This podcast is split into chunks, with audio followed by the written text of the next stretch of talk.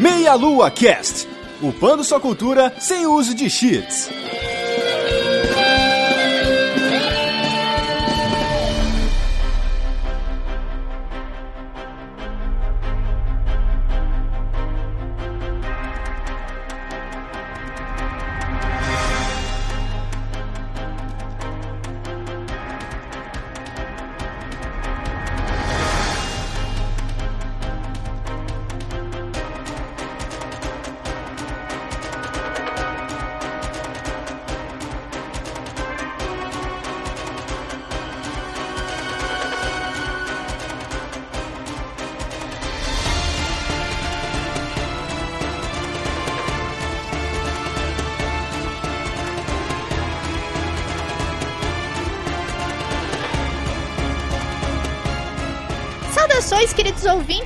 Começando mais um Meia Lua Cast. Aqui é a Vanessa Reis e eu estou aqui, gente, com convidados especiais porque vamos falar de um assunto muito importante hoje. Primeiramente, o Anderson lá do Super Game Brothers. E aí, Anderson, tudo bem? E aí, Vanessa, tudo bom? Muito bom estar aqui mais uma vez no Meia Lua pra falar de pirataria, né? Eita, já, já revelei o bagulho, mano. Puta, desculpa.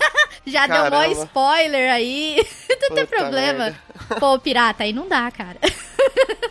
tá querendo afundar o navio aí? Caramba, viu? E eu estou aqui também com o Manel, lá do BeatStart. E aí, Vanessa, tudo bem? Então quer dizer que a gente vai falar sobre navegação aí, pilhagem, abordagem de navios? Vamos falar de andar de navio, colocar nosso, nosso tapa-olho, nosso perna de pau, nosso gancho na mão. Vamos falar sobre pirataria. Não vamos falar de jogos de pirata, vamos falar de jogos piratas, gente. Tudo que envolve a pirataria nesse podcast. Mas antes, começando pelo Anderson, falasse um pouco do trabalho que vocês fazem na internet. Aí começa pelo Anderson aí, fala um pouco do Super Game Brothers, por caso a galera não conhece. Então, Super Game Brothers é um podcast de games que é composto por pessoas que não são eloquentes, que não manjam nada do assunto e falam muita bosta, mas de vez em quando lá sai alguma coisa engraçada. Então, se você quiser dar uma olhadinha lá, Super Game Brothers. Agora a gente tá numa casa nova, agora a gente fez uma fusão definitiva lá com o Toninho, com o Japa. Agora a gente tá no site do Caipira Furioso, caipirafurioso.com.br. Lá estão todos os episódios do Super Game Brothers. Que bom que vocês estão com o Caipira Furioso agora, com o Japa lá. Legal isso saber. Agora a suruba forte Vixe, agora. agora o negócio vai pegar fogo, hein?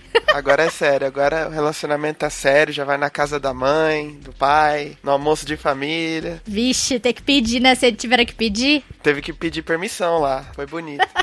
E, Manel, fala um pouco aí de onde você veio, o que você tá fazendo na internet aí. É, eu trabalho basicamente como ilustrador, faço parte do BeatStart, que é um canal de games aí com lives diárias. O Lucas comanda aí as lives, eu faço participações quando dá, quando a agenda aqui dos trabalhos permite. Agora no fim do ano eu tive meio afastado, que é, fica meio puxado para mim, mas estamos voltando aí com as lives. Essa semana já voltou, já acabou pausa de Natal, fim do ano, festas aí. E no mais eu tenho meu canal também que eu faço live de desenho, eu desenho as pessoas aí, eu me desenho a Manel ao vivo. Então fica ligado aí, acompanha o canal que para esse mês aí, janeiro, deve estar deve tá voltando as atividades ao normal.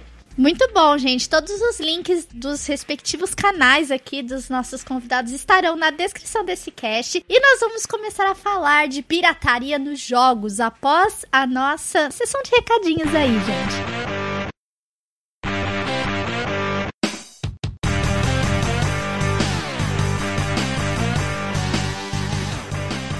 Bem, gente, fizemos uma pequena pausa para passar alguns recadinhos para vocês. Dentre eles é que você pode se tornar um padrinho do Meia Lua a partir de um real por mês no cartão de crédito nacional, internacional e no boleto bancário. Você pode nos ajudar muito e contribuir para que o Meia Lua possa continuar crescendo e expandindo seu conteúdo. Então, seja um padrinho, entre no site www.meialua.sex/padrim ou padrim.com.br/meialua e veja as formas que você pode ajudar a gente e venha se tornar um padrinho dessa delícia.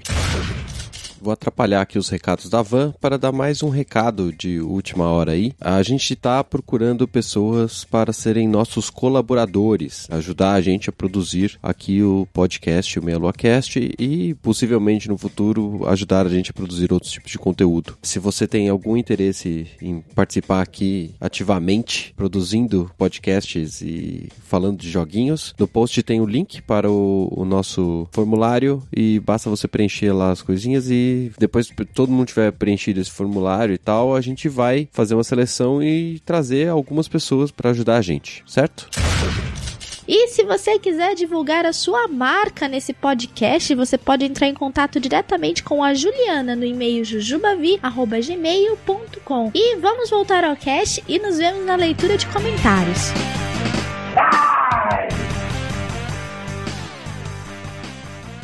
Muito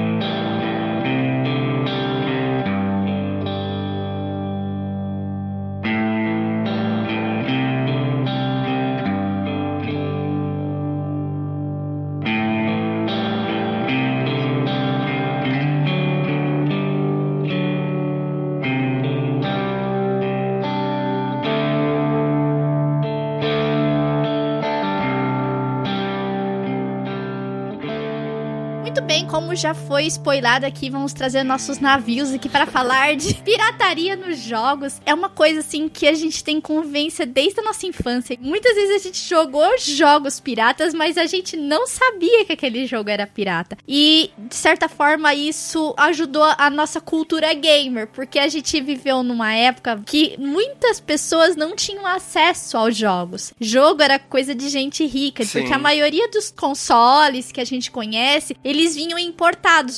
Não era normal no Brasil ter isso, entendeu? Isso aí se vê pelo Game Boy, vários outros consoles, entendeu? Então, muitas vezes a gente recebeu tanto fitas como consoles piratas. Não era o original. E assim, o que, que é a pirataria? É a, a prática de vender ou distribuir produtos sem expressa autorização de proprietários da marca. Então, ou seja, se você jogou algum jogo assim que às vezes não tinha uma marca respectiva, por da Nintendo, geralmente ele- você reconhecia se era da Nintendo, se era do Mega Drive. Se não tinha essas marcas, provavelmente você jogou um jogo pirata. Inclusive, ela é um crime contra o direito autoral, né? Porque você tá violando uma marca, você tá vendendo um produto que não é seu e dá até cadeia. Ô, louco. É, mas é sério, gente, dá até cadeia esse negócio. É pra dar cadeia, né? É, É, é pra dar cadeia, mas muitas vezes não dá, acaba passando, porque não, muitas, muitas vezes não pega, né? E pra grandes empresas, a pirataria prejudica a economia global. Só que pra outra parte, e a- tem controvérsia, que inclusive foi encomendado uma, uma, um estudo pela União Europeia falando que não tem. é, não afeta, né? não afeta a economia global. E assim, o que, que vocês acham da pirataria assim no Brasil? O que, que vocês acham que mais causa? Porque a gente, se for ver, a gente no preto e no branco, o Brasil ele é um dos maiores consumidores de coisas piratas. O que, que vocês acham que mais causa pirataria no Brasil, gente? Ah, com certeza é a questão dos valores, né? Na questão financeira, né? Porque, como você falou, desde que o videogame ele apareceu aqui no Brasil, ele sempre foi um hobby muito caro, né? Ainda mais hoje, né? Que você vai comprar um jogo, ele custa 150 reais, né? Você fazendo ajuste de inflação lá atrás, era caro do mesmo jeito. Inclusive, como você falou, as primeiras gerações de pirataria eram de consoles. Então, aqui não tinha o Nintendinho, mas tinha o Phantom System, tinha o Dynavision, porque eram consoles fabricados aqui no Brasil para baratear o custo do produto. E ainda assim era uma coisa meio de luxo, porque a condição financeira antigamente era mais difícil realmente. Esse é o maior fator, né? A geração do PlayStation, a gente viu aí um momento que você comprava jogos aí por 5, 10 reais. É, comprar cinco jogos por 10 reais. no bacião lá, né? Você ia na feira, comprava um suquinho, aqueles suquinhos que era brinquedo de plástico, e aí comprava uns jogos aí também. A gente até conversou um pouquinho sobre esse tema também no Super Game Brothers, e uma coisa que eu não sei se vocês lembram é que, por exemplo, se você fosse nas Casas Bahia, nessas lojas assim que vendem eletrodomésticos, você fosse comprar um PlayStation lá, no anúncio falava videogame PlayStation travado. Então, assim, o comércio formal já tinha noção da pirataria. Ele falava: Ó, joguinhos lá da sua rua não vai funcionar, você tem que destravar depois daqui, tá bom? A gente não vai destravar porque não pode, mas mas você vê isso aí. Foi um grande divulgador, assim, dos videogames aqui no Brasil, a pirataria. Mas eu acho também que tinha questão do. Eu falo por mim, eu morava em Magé, cara. Onde que eu ia achar um jogo original? Tinha. Pois é. No, nem nas Casas Bahia vendia. Play 1, cara, Play 1 nunca vendeu jogo original em lugar nenhum, cara. Era tudo importado. Quem tinha jogo original era quem tinha parente que viajava para fora quem tinha facilidade assim, né? Ah, meu, meu vô vai pra Disney, sei lá, e trazia o jogo de lá, que não era tão caro também. Agora, como que você vai comprar um. Hoje em dia é mais fácil você adquirir essas coisas com, com a internet, com a venda online, com as coisas, você consegue. Tem muita gente que compra aí. Hoje, depois de ter jogado todos os jogos pirata, compra o jogo favorito original para guardar em casa, para ter como objeto de colecionador mesmo. Sim. Mas antigamente, às vezes, é que nem eu falei eu tinha o Game Boy. Tinha cartuchinho que eu achava na loja lá, original para vender, era um absurdo de caro. Mas tinha outros que eu comprava na Uruguaiana que era pirata, com certeza. Não tinha nem como, como você questionar, né? Jogo com 200 jogos e um monte repetido, Donkey Kong lá, jogo famoso e tal. E o cartucho era mil vezes mais barato. Mas na época, assim, você nem se ligava às vezes que era um produto pirata ou era feito com a intenção de te enganar mesmo. Sim, sim. E realmente entra aquele ponto, assim, desde antes, né, até hoje, uma das coisas que mais realmente causa pirataria, ao meu ver mesmo, são os preços. Principalmente, assim, empresas que estão fora do Brasil, como por exemplo a própria Nintendo. A ausência da Nintendo faz com que as pessoas procurem formas de jogar seus jogos fora do normal, né? Que seria, é, a pessoa compraria o jogo original, só que se você for ver o jogo original, ele é importado e ele acaba se tornando mais caro.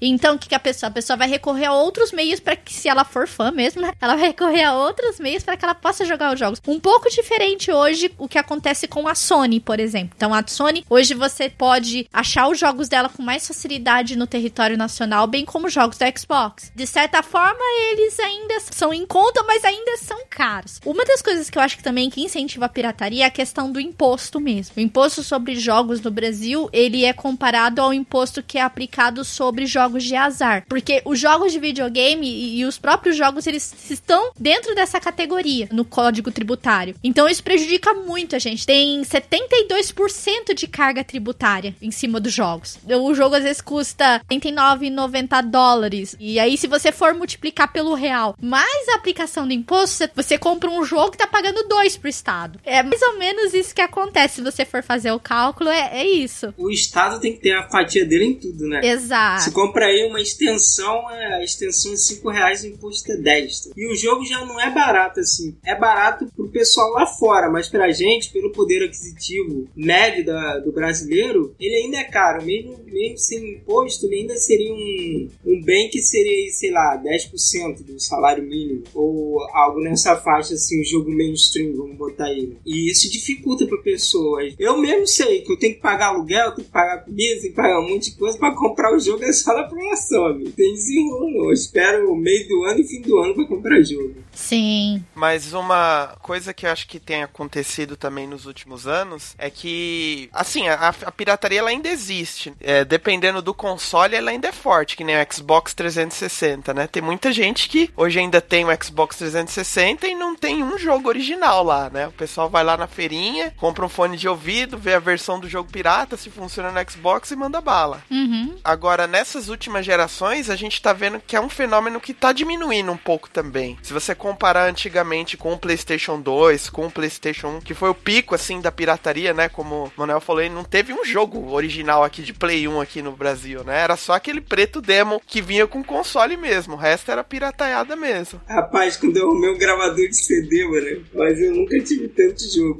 Eu também. Os meus jogos de Play 1 era tudo que eu que gravava. Era um realzinho ali, comprava mídia, baixava o joguinho e jogava direto. É verdade. Mas nesses últimos anos, né, você vê que o pessoal tá se educando assim a comprar as coisas originais. Então, às vezes você tem menos jogos, mas são jogos originais. Até porque se você olhar assim de um ponto de vista técnico, piratear certos consoles não compensa muito. Um caso clássico foi o PlayStation 3, que assim, ele tinha uma a forma de piratear dele era mais complexa que do Xbox. Então, o pessoal acabava comprando jogos originais. Uhum. E o Xbox ele tava entrando no mercado, não tinha uma marca muito consolidada aqui no Brasil, mas o pessoal já conhecia o PlayStation 1, PlayStation 2, então por esse fator emocional acabou preferindo o PlayStation 3, uma boa parcela, né? Então foi um pessoal que já foi se educando a comprar jogos originais, né? Gastar um pouquinho mais, ter menos jogos, né? E também tem o fenômeno da Steam, que hoje você pode comprar jogos aí muito baratos, não só a Steam, mas o GOG, outras lojas aí virtuais aí, que você pode comprar jogos por PC num preço muito menor que a mídia física, até nos consoles também, né? Isso influencia bastante, né? A, a chegada da mídia digital, ela deu um, um up muito bom em vendas de jogos originais, entendeu? Acho que foi uma boa jogada das empresas fazerem isso. Fora também o fator online, né? Todo jogo tem um modo online aqui ou outro que não funcionaria num, num videogame desbloqueado. Sim, sim. Como era o caso do 360, né? a pessoa tinha muito jogo, mas não conseguia jogar, às vezes, um copy com um amigo. Exato.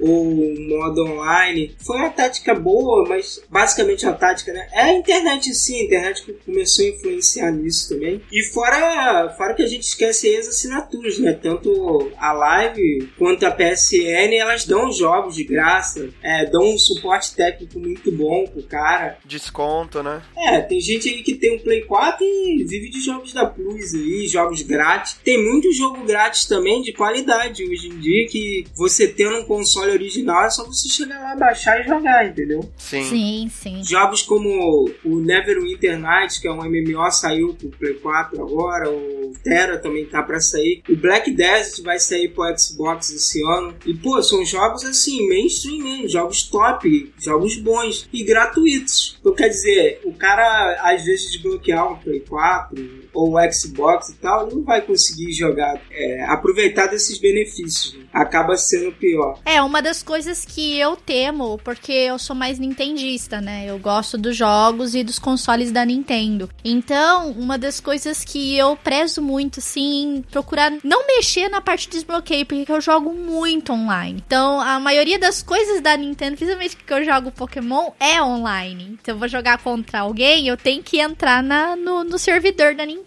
Então, se eu desbloquear e a Nintendo descobrir, ela bloqueia. Então, isso aí foi uma jogada muito boa das empresas terem feito, criado esse sistema de você compartilhar coisas online. E realmente, isso aí bloqueou bastante o uso dos consoles ou coisas piratas. Apesar de que ainda existem pessoas que conseguem jogar online, mesmo no console desbloqueado ou não jogo oficial. Sim. Não compra o jogo, ele baixa. Por exemplo, na, no 3DS tem o, é, a Free Shop, né? Não tem a eShop, que é da Nintendo. Então, do, do desbloqueado existe a Free Shop.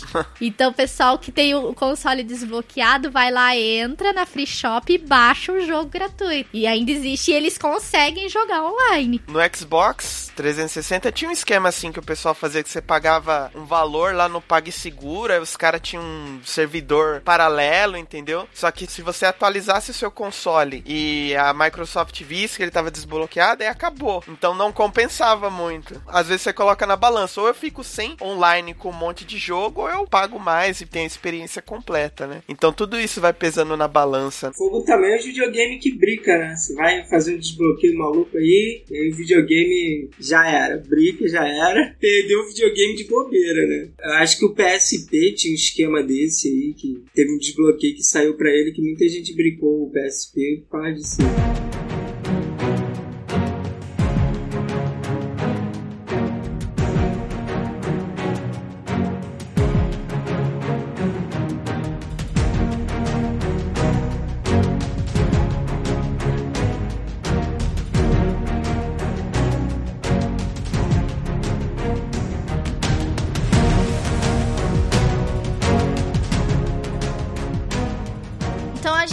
Chegou numa conclusão aqui sobre a causa da pirataria no Brasil, né? A gente veio de uma, num outro tempo onde a gente tinha mais dificuldade de aquisição dos jogos. Hoje nós estamos num outro tempo onde você tem os jogos digitais que são mais em conta, tem a- o fator online também. Mas vocês acham que a pirataria ela prejudica os jogos? Assim, a indústria de jogos, vocês acham que ela prejudica? Ou vocês acham que ela não prejudica? Por exemplo, no caso, a pesquisa recomendou, eh, vendo que a pirataria não prejudica a produção, os produtores de jogos. O que, que vocês acham sobre isso? Vocês acham que prejudica ou não prejudica? Vocês acham que os números de pirataria são tão irrelevantes que não prejudicam esses grandes produtores ou vocês acham que prejudica? O que, que vocês acham disso? Isso é polêmico, gente. Isso é bem polêmico. É polêmico, é difícil de responder, hein? Porque eu acho que depende muito do mercado, que nem, por exemplo, aqui. Aqui, o público brasileiro, ele tá muito habituado com pirataria, entendeu? Então, assim, a gente não precisa nem falar do videogame, mas, por exemplo, o público casual mesmo, você vai comprar um DVD, né? Você vai na casa de um amigo seu e ele vai comprar um DVD. Ele vai na feirinha ali na frente do mercado. Então, assim, é, o pessoal quer ver um filme, eles baixam o filme no torrent, na internet, né? É, então, assim, eu acho que, por exemplo, se a gente fosse pensar no mercado do Brasil, por exemplo, né? Se uma empresa aqui, como, sei lá, uma empresa presente aqui no Brasil, como a Ubisoft, né? Ela dependesse aqui do mercado brasileiro, ele tendo essa particularidade com a pirataria, eu acho que seria um tiro no pé, porque o público já tá habituado com essa jogada, entendeu? Falar, ah, não, eu baixo e já era, não vou pagar, sou espertão. Agora, por exemplo, você pega o público estrangeiro, né? O público norte-americano, europeu, japonês, para eles, assim, já é barato. É, uma, é quase uma commodity, né? Você. Tudo bem que eles acham 60 dólares um jogo caro, né? A gente aqui recebendo notícia que o Dragon Ball Fighters vai custar 400 conto. Meu Deus!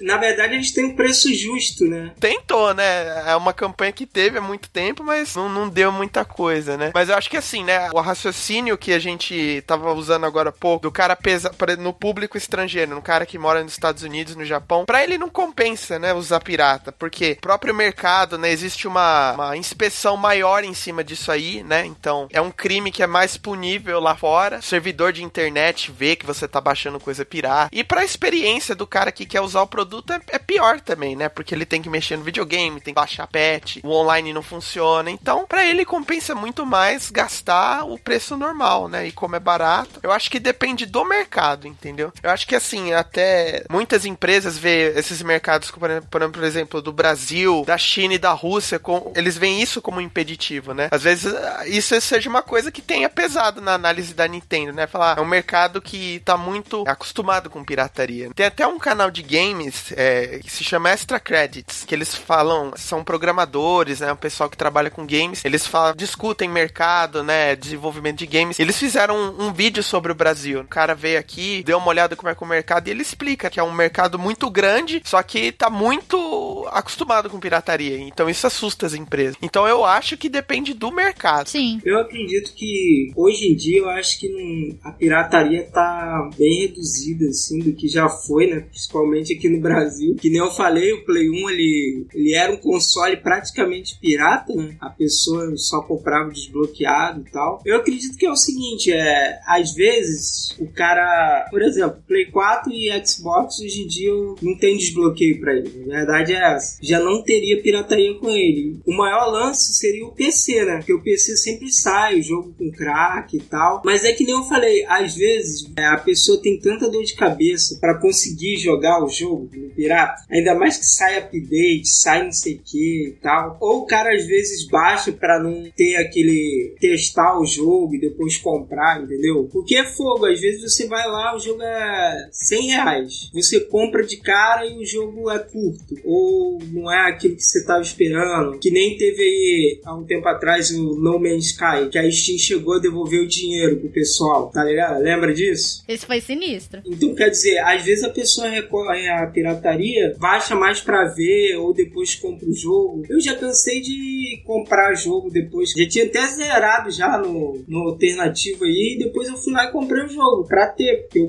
gostei do jogo, acho o jogo bom. Eu joguei um pouco e depois eu comprei. O Absolver mesmo, é, eu nem, nem o Pirata eu joguei, eu esperei ficar na promoção e comprei. Comprei agora pra poder jogar, pra poder zerar, por quê? Porque tem um modo online, é um jogo mais voltado pro online, entendeu? Então eu nem, nem esquentei a cabeça de procurar pirata. Na Steam você vai lá, baixa, baixa na velocidade total da internet, não tem problema. Eu acho que hoje em dia a gente tem que ver também o quanto que é gasto num jogo hoje em dia e quanto que ele rende. Se você for ver aí, tem jogos indies que foi gasto uma quantia X, os caras faturaram tipo 20, 30 vezes mais, tá ligado? O Cuphead aí é um exemplo. O Cuphead já vendeu mais de um milhão de cópias, entendeu? Então quer dizer, o, o jogo, mesmo que tenha pirataria, mesmo que muita gente baixou, jogou pirata e tal, futuramente ele vai comprar, ou às vezes isso aí não afeta, porque tem muita gente comprando para jogar online, para poder ter um copy legal, ter um suporte bacana, ter os updates que hoje em dia sempre tem, o jogo é balanceado, sai coisa nova, sai DLC, entendeu? Então acho que hoje em dia a pirataria realmente não deve estar prejudicando não. É até uma parada contrária, porque a pessoa que jogou o jogo, ela é uma propaganda pro jogo, entendeu? Se você joga um jogo e você acha legal, você vai falar pro seu colega, pô cara, esse jogo aqui é foda e tal, tem um modo online, dá pra nós dois jogar, compra o jogo aí, eu vou comprar também, e a gente joga, entendeu? Então quer dizer, é coisa de marketing também da empresa do jogo, da produtora tá sabendo fazer o jogo, cara, pra, pra ter um pra valer a pena você às vezes dar 100 reais, 200 reais, o Dragon Ball aí 400 reais, cara, eu nunca comprarei, sério mesmo. Eu não também, eu não ponho meu dinheiro nisso aí não. Mas e o cara que é fã de Dragon Ball, é fã de jogo de luta, não sei o que, ele vai comprar. Jogo de luta, que nem esses Dragon Ball, o Mortal Kombat, Injustice, o bizu é você esperar. Pra sair o pacote completo mais baratinho, né? Você comprar no lançamento que é a cagada. O Tekken, o Tekken você pode, pode aí procurar, você vai achar o pirata dele de PC. Mas você vai querer jogar sozinho? Ou vai jogar só com quem tá aqui na sua casa, sei lá, jogar seu vizinho, seu colega? Pô, ele tem um suporte online, tem um monte de parada, torneio, caramba. É claro que o cara que gosta do jogo de luta e tal, ele vai pegar, vai comprar pra jogar online. Street Fighter é assim. Olha, o Street Fighter aí, pra você ver, teve promoção do Street Fighter 5. Pô, tava 20 reais, cara. Entendeu? Se você esperar, você consegue comprar o jogo, tranquilo. E também a questão, eu acho que deu uma boa diminuída, apesar dos impostos ainda sobre jogos aqui no Brasil ainda serem muito caros, né? Como eu falei, 72% é muita coisa. Apesar disso, a pirataria deu uma boa diminuída no Brasil. Hoje já não é mais tão grande isso. Acho que se tiver acontecendo alguma coisa assim, é mais, né? A questão do Xbox 360 ou a própria Nintendo, ainda por causa da ausência dela do país. Então, os jogos elas tão, são caros, a galera vai correr atrás de jogos piratas. Emulação. É, emulação, tudo. Agora já desbloquearam até o Switch, gente. Então.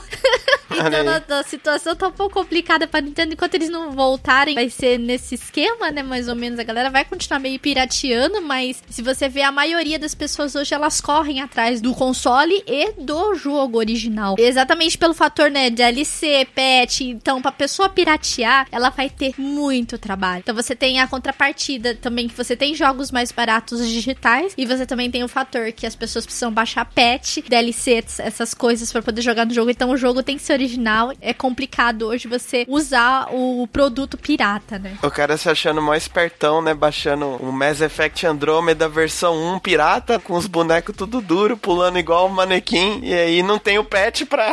não tem o patch pra consertar, né? O pessoal tudo vesgo, fazendo careta. Tudo vesgo, pé grudado no chão. O The Witcher também, né? O primeiro The Witcher tinha altos bugs lá com cavalo, um monte de coisa. Aí os caras corrigiram depois. né? Quando saiu a versão agora nova do Ultrasun e Ultramon, a pessoa tá jogando lá, vai lá e resolve usar o movimento memento. Trava o jogo. Era um bug que veio no próprio jogo, que depois, com a atualização, eles arrumaram isso. Não teve só isso, parece que teve mais um movimento que tava dando bug no jogo. Tipo, você usava o movimento, o jogo travava. Daí a pessoa perde, ou ela perde o save, né? Porque acontece, né? De ter que começar o jogo de novo. Nossa senhora. Aí a pessoa tem o jogo pirata, já sabe, né? Vai ter problema pro lado dela, né? E você vai reclamar pra quem, né? Dá esse problema aí, você vai reclamar pra quem? Que é tudo pirata. É, não tem pra quem reclamar. Uma coisa que eu lembrei, que eu, quando eu tava na época do Play 1, né? Que o Metal Gear 1, o Metal Gear Solid, ele tinha um esqueminha anti-pirataria lá que, pra você progredir no jogo, você tinha que contactar a Marion, a personagem lá. E, e o número dela na frequência do rádio tava na caixa do jogo. Aí eu, até o coronel lá falou: olha na caixa do jogo, que quebrava a quarta parede, né? Aí ele olha lá na caixa do jogo. Só que você não tinha, né? Aí era. Mas aí você via na internet, né? Dane-se. Os caras não pensaram na internet, né? Na época que eu joguei, não tinha isso não. Fui ver na revista, meu. Não tinha internet não, cara. É, revista, internet. Ia lá na lojinha lá, ô, fulano, você jogou Metal Gear? Não, joguei. Ó, eu matei o Psycho Mantis, Psycho Mantis lá, sem trocar os controles, lembra? Que tinha parada lá que Sim, dava sim. um bug na tela, você tinha que trocar o controle. Eu matei ele sem aquilo, mano. Eu não sabia, matei ele na granada. Fiquei tacando granada, dando porrada nele até ele morrer, mano. Difícil pra caramba, morri um monte de vezes. Mas eu não sabia, eu nem sabia inglês direito.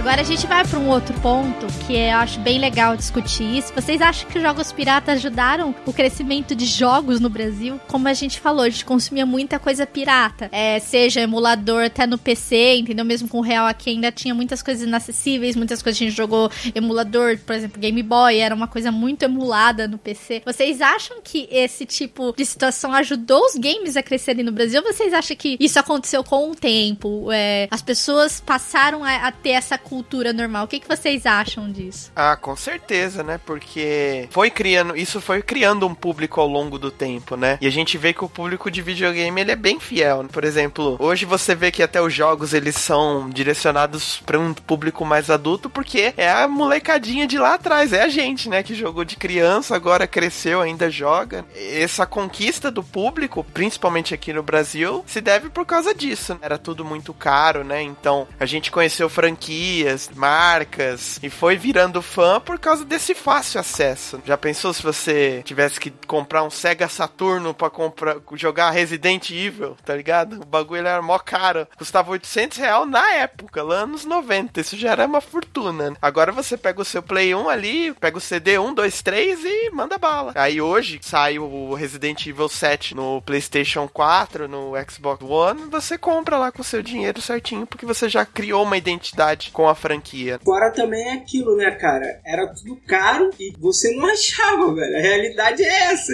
A lojinha lá, ela não ia trazer um Sega Saturno, que nem você falou, boladão, que era mil reais, podendo trazer um Play 1, que era 300, tá ligado? Ele não, cara, é idiotice ali. Quem vai querer o diabo do Sega Saturno, pô? Ninguém. A turma de Suzano, Diadema, Osasco, vai comprar o Sega Saturno. O cara tinha que ser assim, muito rico mesmo. Pá, eu tenho um Sega Saturno. Pra que o cara ia querer aquilo? O Play 1 lá, o, CDzinho era, era o que? 10 reais, depois barateou ainda mais, era 5 por 10. Pô, era aquilo. O brasileiro não tem dinheiro para gastar muito com isso, não, entendeu? O cara tinha um videogame, a gente era moleque na época. Então, quer dizer, normalmente era o pai e a mãe que dava, mas eu lembro quando eu comecei a trabalhar, a primeira coisa que eu fiz foi trocar o canhão do meu Play 1, que já tava meio baleado. Eu fui lá, pô, troca aí. Pô, era 90 reais na época, cara. Eu ganhava 250. E aí? Como é que faz? Já comeu praticamente metade do seu salário. Pô, e aí? Eu trabalhei o mês todo, meu irmão. Suando, pô. Suando lá, ralando pra caramba. Aí quer dizer, como é que você ia chegar e dar 90 reais num CD só? Não tinha condições. Hoje em dia, por exemplo, para você comprar, você pode comprar parcelado, às vezes um jogo, você pode parcelar no cartão, que qualquer parada online aí, se você for comprar o digital, você pode parcelar. É, eu já vi jogo na Americanas por R$39,90. Não é um preço absurdo, entendeu? Antigamente não tinha isso não. Como é que você ia achar um jogo original de Play 2? Nem Play... É 360 até tinha, mas eu, eu lembro que tinha jogo de 360 que era 250 reais, cara. Na época, imagina, que absurdo. Aí só quem, quem tinha bala na agulha, né? É, hoje você vai comprar o um joguinho na Steam, você faz o boletão, mano. Boletão é pagar lá na lotérica. Olha só que maravilha.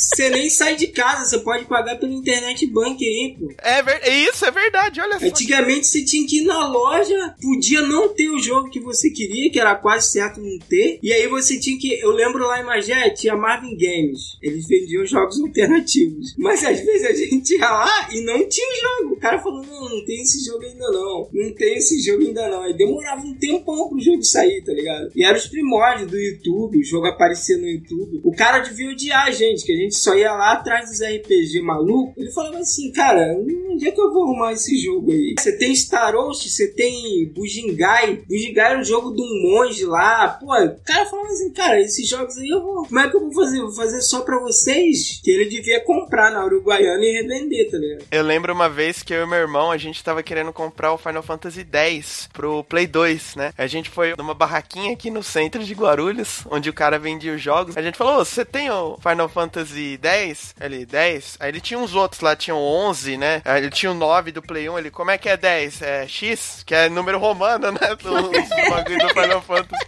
O cara nem sabia, porque se você pegasse as lojas de game antigamente, mano, até por causa da pirataria, era um tiozinho num quiosque, né? Uma tiazinha, era tipo bar, né, mano? Era os bagulho bem roots mesmo. Na Uruguaiana o cara chegava, ah, você tem tal jogo? Aí ele é lançamento? Não, então olha aí, ó. Tem aqui, tem essas cinco pastas aqui, que era uma pasta só com as capas, né? E tem esses jogos aqui na bancadinha aí, boa sorte. E aí era horas ali, mano, calor desgraçado. Nem ligava, mano. Eu ficava lá sentado vendo televisão e os moleques lá, mano, se degladiando pra comprar jogo, tá ligado? E na época também já tava meio decadente, né? Quando já começou o Play 1, Play 2, já começou meio a decair as lojinhas, né? Eu me lembro do é. seu Toshio, que era. que era um tiozinho que tinha uma loja de games mesmo, ele alugava na época as fitinhas, inclusive. E ele foi, acho que até o Play 2, mais ou menos. Eu não sei se ele tá aberto hoje ainda. Mas eu me lembro muito bem de você não começar mais encontrar esse tipo de coisa em loja. É muito difícil, é muito caro para eles trazerem esse tipo de mídia, né? Principalmente é.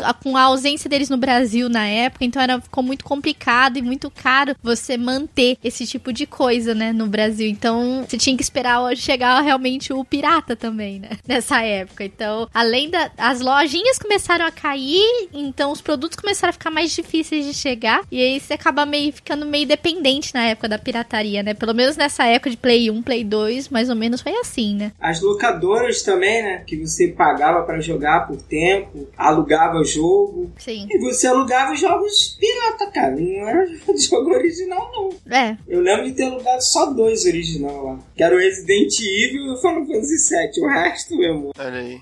E com o tempo o pessoal foi tendo computador em casa, com internet, então baixava, né? Era mais fácil. É, os computadores eles trouxeram essa novidade, né? De você poder baixar e jogar no próprio PC, né? Através dos emuladores, tudo. Então o pessoal começou a parar também de ir nas locadoras, mesmo para pegar os piratas lá, poder ter o pirata dentro de casa. Que de qualquer forma, você vai comprar o pirata, você tá gastando. O que as pessoas não queriam era gastar, então elas consumiam isso dentro de casa. A chegada dos computadores facilitou muito isso, muito mesmo. Ninguém quer gastar, né, Van? Ainda mais aqui no Brasil, ninguém quer gastar mesmo. É. Pai e a mãe comprava lá o PC do milhão pro filho, para ele fazer, entre aspas, lição de casa. Aí ele comia toda a internet baixando Final Fantasy VII em 90 partes, os três CDs, PTBR. Ainda usando aquela internet de escada. Dois meses o moleque baixando o jogo. É. Ele demorava uma semana. Aí chegava a botar o CD e não funcionava, né? É, e ainda a banda larga ainda, ainda tava começando ainda, isso era meados aí, vamos ver, 2001, mais ou menos. A banda larga tava começando Sim. a chegar, né? E, e, como a gente falou, não era coisa de acesso para todo mundo, nem a banda larga. A banda larga na época era coisa de gente rica. Hoje todo mundo tem acesso praticamente à banda larga, tudo. Tem uma internet decente, né? Ninguém usa mais de escada até onde eu sei, né? Se você ouvir a gente por internet de escada, pode deixar nos comentários aí, a gente quer saber quem são essas pessoas. ah, bom, hoje em dia a pessoa bota um 4G, né, cara? 30 reais por mês aí, você fica com uns megas aí, uns gigas pra baixar, pra ouvir as coisas. Eu acho que a internet de escada hoje em dia deve ser só, só por lugares muito precários mesmo. Sim. E vocês acham assim, qual que é a, a solução hoje pra pirataria? Vocês acham que, ainda mesmo que seja pouca, mas vocês ainda veem alguma solução para que isso, tipo, seja extingue mesmo, né? Não, não aconteça mais, porque porque se a gente tem a consciência de que isso, de certa forma, prejudica as empresas, né? O que, é, se for ver hoje, é muito pouco, mas talvez diminuir ainda mais, sabe? Zerar isso aí. Vocês acham que, além, né, do baixar os impostos, né, que tem uma lei em andamento aí, uma lei não, um projeto de lei que tá em andamento aí para que os impostos dos jogos baixem de 72% para 9%, e se caso ele seja produzido em território nacional, ele seja zerado de imposto, ou seja, a, o produtor não pagar imposto nenhum sobre os jogos que ele tá produzindo. E vocês acham que só isso é a solução ou você acha que tem alguma outra coisa que talvez possa impedir ainda o consumo de jogos no Brasil para que a pirataria acabe? Eu acho que é uma questão de facilidade, né? Antes a gente pirateava porque era mais fácil fácil pra gente. Hoje a gente tá deixando de piratear porque tá ficando mais complexo, né? E até você saindo aí fora dos videogames, né? Você vê hoje, muita gente paga o Netflix, né? Ao invés do cara ficar baixando lá a, a série lá no Mega Filmes HD antes dos caras ser presos lá, agora ele paga lá 20, 30 reais lá no seu Netflix, divide entre a galera, porque é fácil, né? É fácil, funciona bem. E eu acho que conforme o tempo for passando, né? A, a mídia digital for se consolidando mais, essa indústria que já é gigante for crescendo ainda mais, é, a tendência de se facilitar ajuda, né? Então o pessoal vai estar tá pagando menos para ter um jogo original que funciona online, então não tem motivo de você ficar rodando torrent no seu computador, correndo atrás de crack, né? Então acho que é uma questão de facilidade, né? Se o preço abaixar, com certeza esse é o principal fator. Vamos torcer que um dia aí, num futuro distante aí, nossos filhos, netinhos consigam jogos baratos, né? Porque é. pra gente eu não tenho muita esperança não, viu? É. Ó, ele falou uma palavra-chave aí que é Netflix. Eu tava vendo outro dia um vídeo do PS Now, de um americano jogando Play 4 no PC. Cara, eu vou até falar aqui que vai ficar gravado, mas eu acho que daqui uns 5, 10 anos não vai ter mais console, não vai ter mais essas dores de cabeça. Vai ser tudo via streaming. O cara vai pagar assinatura e vai jogar aí o jogo dele em paz, com a internet e tal. É, no Xbox já tem, né? Então. O cara paga 30 conto lá, joga os joguinhos pelo stream. Então, só que isso aí tá pra sair pra PC.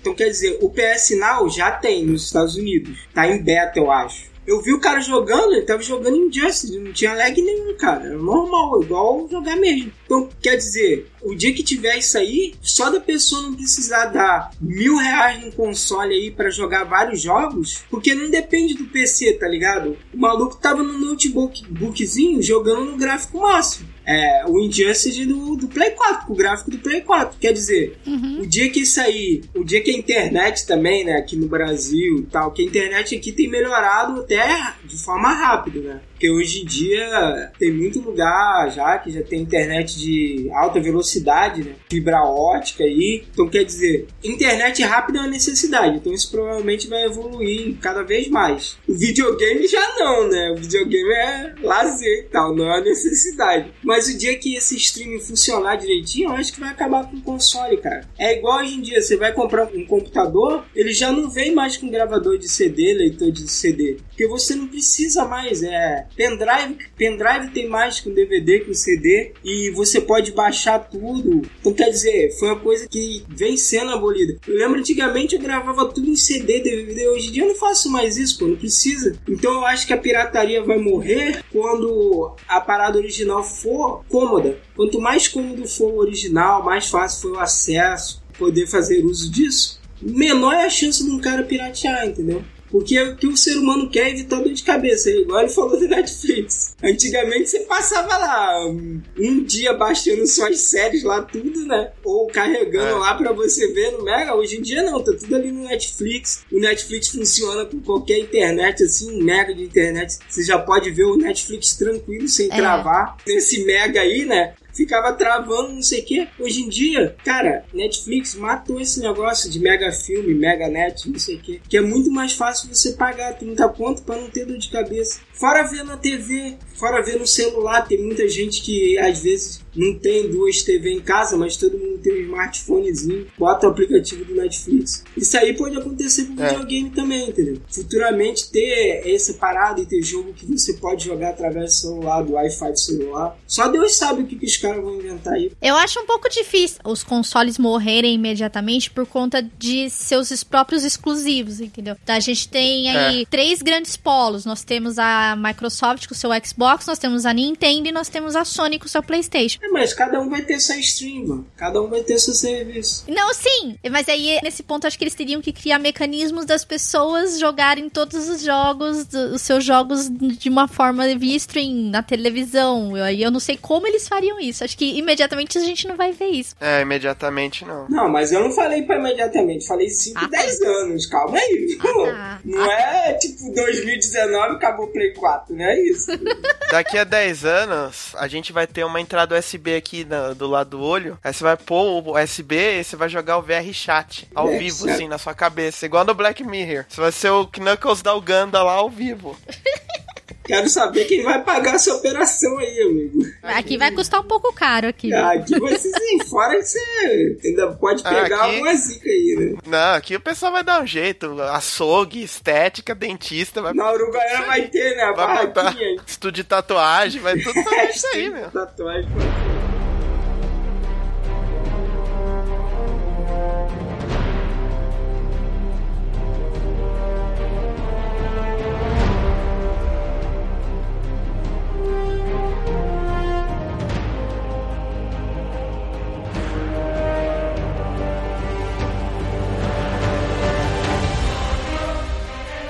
Antes da gente passar pra parte dos jogos que nós jogamos pirata, vai falar um pouco também dos desbloqueios, né? Que isso aí é uma coisa que acontece muito ainda. Eu não sei se vocês já desbloquearam algum console, mas existe os desbloqueios via hardware, via software. É, eu falo mais assim pelo 3DS, que é um dos que eu mais conheço, assim, também do Wii. É, você tem formas via software de você desbloquear um Wii, né? Que você baixava um programa, tinha que usar a última atualização do Wii pra você poder fazer o desbloqueio. E aí você conectava, baixava os jogos no Pirate Bay e colocava no HDzinho, plugava lá no, no USB do Wii e ele rodava todos os jogos. E também via software do 3DS também dava pra fazer muito isso. Então, e aí, gente? O que, que vocês acham desses desbloqueios? Vocês já fizeram algum desbloqueio desse também, né? Eu nunca fiz, não. Eu nunca fiz Eu- os consoles que eu tive, assim, que rodavam jogos piratas. Foi o Play 1, o Play 2, o Xbox 360, né? E os três já comprou, assim, desbloqueada, né? Play 1 eu comprei de um amigo. O Play 2 eu comprei na Santa Efigênia,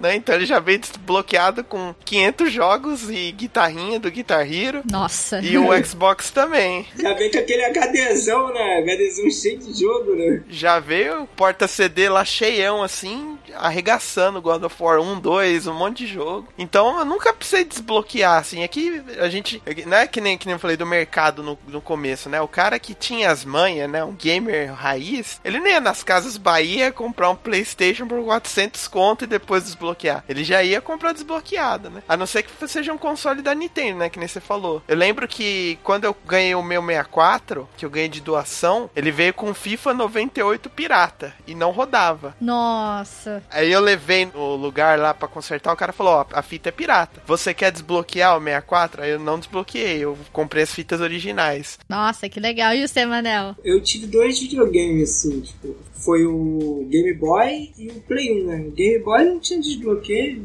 Sofri muito pra comprar um cartuchinho, não achava nenhum cartucho bom, até que eu descobri na Uruguaiana lá tinha vários. O Play 1 veio desbloqueado, né? Aí era alegria total, ia lá, alugava, na época no, no início assim eu só alugava jogo. Fim de semana ia lá, alugava três joguinhos. Eu lembro que o jogo que eu mais aluguei foi o Front Missile 3, que eu zerei uma porrada de vezes. Quando eu não tinha nada pra jogar, eu ia lá e alugava. E não vendia, né? No início assim do Play 1, lá em Magé não vendia jogo. Não tinha nenhuma lojinha, tinha que ir no Rio. Como diz o Anderson, eu não tinha as manhas aí de ir atrás e na Duque de Caxias tem uma feira lá do Pacificador. Meu colega lá, ele ia lá em Caxias fim de semana, ele trazia um monte de jogo. O Play 2 eu jogava emprestado do meu colega, eu desbloqueado já. Depois eu não tive console, né? 360 eu não tive, eu passei a mais jogar no PC mesmo. Meu PC é desbloqueado, vira e mexe aí, entendeu? Mas eu, eu tenho a política de. Se eu gosto do jogo, eu vou atrás, compro lá na Steam. Tem bastante jogo, os Batman mesmo, tudo eu comprei. Que o Batman chega no final do ano, ele dá uma caída de preço assim, corta 80%. A Aham. Warner fala, "Ah, vende isso aí, vende isso aí. Aí vai lá, compra. Então quer dizer, tem jogo também que não tem como você você ter pirata, né? O Overwatch é um. Tem muito jogo que você não tem como. O Battlefront também, você tem que comprar, não dá pra você jogar assim, assim original. Sim. Então esses jogos, quando você gosta, não tem jeito, cara. Você tem que ir lá e comprar, pô, tem que desembolsar. O Absolver aí foi um caso que eu, que eu falei, o Nioh, eu já tô. Eu acho que mês que vem eu devo conseguir comprar o Nioh. Beleza, hein? Ele não ficou em promoção promoção fim do ano, eu não comprei. Tá 93 reais. Mas assim, é, com o Game Boy mesmo, eu lembro na época que saiu o Pokémon Gold e Silver. Porra, todo mundo que tinha o Game Boy tinha que ter, né? E eu acabei me prejudicando com esse lance da pirataria. Porque uhum. eu pedi pra minha mãe comprar na Uruguaiana. Pedi pra ela comprar, né? O, o Pokémon. Eu falei, mãe, compra o Pokémon pra mim, a fitinha vermelha, tem um passarinho. É assim, minha mãe não entendia, não adiantava eu falar, ah, mãe, eu quero Pokémon Gold. Ela trouxe o Digimon. Pokémon Gold, não sei o que. Não, ela trouxe o o Pokémon Gold e tal. Olha aí, pai. Só que ele era pirata e tinha uns pedaços em inglês e outros em chinês, velho. Nossa. Tava tudo bugado. Aí eu falei, mãe, olha só, tá errado aqui, tá vendo? Essas, essas paradas aqui ninguém, ninguém entende. Aí minha mãe foi lá. Beijinho, Edition. Não, aí minha mãe foi lá no outro dia e falou: ó, isso aqui tá errado, tá com defeito, tem umas letras em chinês. Ah Aí o cara falou, não, desculpa, eu dei errado e tal, aí mandou outro. Aí o outro tava a mesma coisa, óbvio. Aí, aí minha mãe voltou puta pra caramba, não sei o que. Aí ela tocou umas três vezes o cartucho. Falei, ó, oh, mãe, faz o seguinte, esse cara tá te enrolando aí, provavelmente uhum. essas fitas são, são tudo assim. Faz o seguinte, desiste disso aí, vai lá, pega o dinheiro é. de volta e deixa quieto. Aí ela falou, não, tá bom. Aí ela foi pegou o dinheiro de volta. Aí eu falei, ah, me ferrei, né? Não vou, não vou ter meu Pokémon, né? Porra, já era, os caras pirata aí não fortaleceu. Aí quando foi no fim do mês, ela recebeu, ela comprou lá o original na Americanas que foi caríssimo. Eu é. acho que o pirata era 20 reais, o, o outro era 60, que, pô, na época era mó dinheiro já. Hoje em dia o salário mínimo é, é 900, na época devia ser o quê? Uns 400. Que nem eu falei, 10% Nossa. do salário mínimo é. era no jogo, tá ligado? Aí ela comprou e tal, e deu certo. Então quer dizer, às vezes o barato sai caro, né? Sei lá. Mas isso aí de desbloqueio e tal, nunca desbloqueei nada não. Meu Play 1 já veio desbloqueado. Eu comprava os CDzinho lá, alugava, depois passei a comprar, depois passei a gravar o Play 2, que foi o videogame mais pirateado, eu acho, que teve era o Play 2. A minha primeira geração de jogos foi original, né? Atari, Mega Drive, mas jogos eu sei se eles eram, recordo assim de cabeça, mas eu com certeza nessa leva aí deveria ter algum pirata. Mas eu sei que o meu Sonic que vinha na memória do Master System não era, porque ele era original. Meu Mario World também não era pirata, mas eu fui ter o primeiro assim pirata desbloqueado assim, na verdade verdade, eu era original desbloqueado, né? A gente tá falando de desbloqueio. O meu primeiro foi o Sega Saturno, que eu joguei Sonic R. Olha aí, que comprou o Sega Saturno aí. eu comprei usado, comprei de um amigo que queria vender tudo, e meu pai acabou comprando para mim o Sega Saturno. E aí eu tinha o Sonic, era o único CD que era pirata, mas o Knights era original, o The House of the Dead era original, mas eu tinha essa parte desbloqueada, né? Aí eu jogava o desbloqueado na casa da minha amiga, ela tinha tinha um PS1 desbloqueado, né? E aí depois eu comecei a usar o PC mesmo. Aí eu usava emulação no PC, Game Boy mesmo, as primeiras gerações de Pokémon eu joguei tudo no PC. O emulador, eu acho que o gamer que falar que nunca deu uma emulada aí no jogo aí, ele tá. Tá mentindo. Tá sendo hipócrita. Porque, cara, eu falo mesmo, eu já joguei Play 1 depois que eu vendi o meu, eu joguei Tactics, eu joguei muito, Persona 2, nossa, cara. Porque o emulador é o seguinte, ele tem uma parada que não tem no videogame. Save state. Não, não é o save state, é aumentar a velocidade. Cara, é você verdade. sabe ah. como é bom você ia jogar um Pokémon e upar o boneco e ser assim e as porradinhas acabou, velho. Que no videogame é tchu, tchu, tchu, pá, Aí você fica três horas naquilo ali, cara. É uma batalha. Não é emulador não, bro. Você bota lá vezes cinco e a porrada come, meu amor. Agora, pô, eu joguei Chrono Cross também, cara. Chrono Cross, é maravilhoso. Sei lá, cara, Chrono Cross no videogame, você ia mandar uma magia e vinha um meteoro. Demorava pra caramba, meu irmão. Então, quer dizer, o emulador, às vezes, cara, dá uma comodidade, assim, de você poder jogar o jogo ali, alterar uma coisa ou outra e tal. Que na verdade você vai jogar emulador para um jogo que você já jogou. Você vai jogar um Chrono Trigger de novo em português, né? Um Final Fantasy 9 em português, tal, que a Square nunca fez. E o emulador tem outra coisa maravilhosa, que são as ROM hacks. Você pode yeah. jogar Breath of Wild, o Zelda, que o Link é o Shrek e a asa delta dele é o Buzz Lightyear, velho. Olha que coisa maravilhosa. Pois é, cara. Olha que coisa, cara. Eu vi um do Dolinho, cara. Do Dolinho Dolinho, é verdade. O Dolinho, pra mim, é o melhor de todo, cara. Tinha que ter ele no CG beijando a Zelda, velho. Porque é só pro jogo, mano. No CG a ser o Link. Essas coisas a gente só vê no PC, não tem como. É. O computador também ajudou, então, a disseminar os jogos no Brasil, porque a gente usou muito emulador, né? Tanto é que eu tenho os meus jogos de Pokémon originais porque eu comecei a jogar Pokémon no emulador. Então, hoje, graças ao emulador, eu jogo muito Pokémon, entendeu? Eu acho que, de certa forma, a pirataria, a emulação, o desbloqueio de consoles ajudou também o crescimento de games. Tanto é que a nossa geração foi a que mais fez isso e a que mais consome jogos originais, que a gente dá valor realmente para esse tipo de coisa. A gente que pirateou na época, né? Hoje em dia é o que mais gasta dinheiro com o jogo, cara. Exato. A geração de hoje em dia, ela tá estragada, sabe pelo quê? Pelo Android. Porque o smartphone tem jogo pra caramba, cara. E é tudo de graça, entendeu? Com microtransação. Pra você ver, o jogo que mais fez sucesso ano passado foi o Pokémon GO. Foi. Que é grátis, que é de celular e foi uma febre. Quem era gamer, quem não era, todo mundo jogou, cara. Sim. Tinha gente comprando celular só pra jogar Pokémon GO. Então quer Exato. dizer, pra você ver como é que isso de console e tal é relativo. Quando o jogo é bom, que é atrativo, o pessoal corre atrás. Sim. Se Pokémon GO fosse vendido a dois reais, dois dólares, sei lá, os caras iam estar gazilionários, cara. Só que eles nem precisavam, que era só nem comprando. Eu nem sei como é que é o nome da moeda lá do Pokémon GO, pra comprar chocadeira, comprar lure, né? As paradinhas, os caras ficaram milionários. O jogo rendeu mais de bilhão de dólares ano passado e era um jogo gratuito e um jogo fora do mainstream, né? Era um jogo à parte de celular. Sim, exatamente. Só queria dar um edendo, né? Que a gente falou aí mais ou menos da emulação e a emulação também ela fez parte assim dessa parada da pirataria, mas tem assim alguns erros, assim algumas desinformações que as pessoas têm às vezes da emulação, né? Que muita gente acha que emular por emular é pirataria, quando na verdade não é isso. Uhum. Tem precedentes legais de casos que passaram por tribunal que estabelecem que você emular não é o crime, não constitui pirataria. O que constitui é você baixar a ROM da internet. Exato. Então, assim, é, teoricamente, se você tem um CD original do PlayStation 1, você baixa o emulador e joga usando o CD original que você comprou, não constitui crime nenhum. Inclusive, hoje, se você for comprar um jogo no GOG ou sei lá, um jogo de Mega Drive na Steam, esses jogos eles vão rodar através de emulador. No GOG vai rolar lá o DOSBox e o do Mega Drive lá vai ter o emulador também, né? Então, no caso da emulação, são as ROMs, que o cara ele tira lá o arquivo do jogo do cartucho e joga na internet. Então, isso fere o proprietário, né, do jogo. Mas se você Uhum. tá utilizando o jogo original, não pega nada. É, depende da emulação também, né? Se você for Sim. Pegar nesse parâmetro, depende, porque, por exemplo, pelo GOG, ainda de certa forma, que eles fazem ali, você compra o jogo, mas ele é original e assim, às vezes o emulador tá autorizado. O problema é quando você baixa um emulador que não é autorizado, que simplesmente Sim. foi criado, aí você baixa a ROM, você está cometendo crime duas vezes.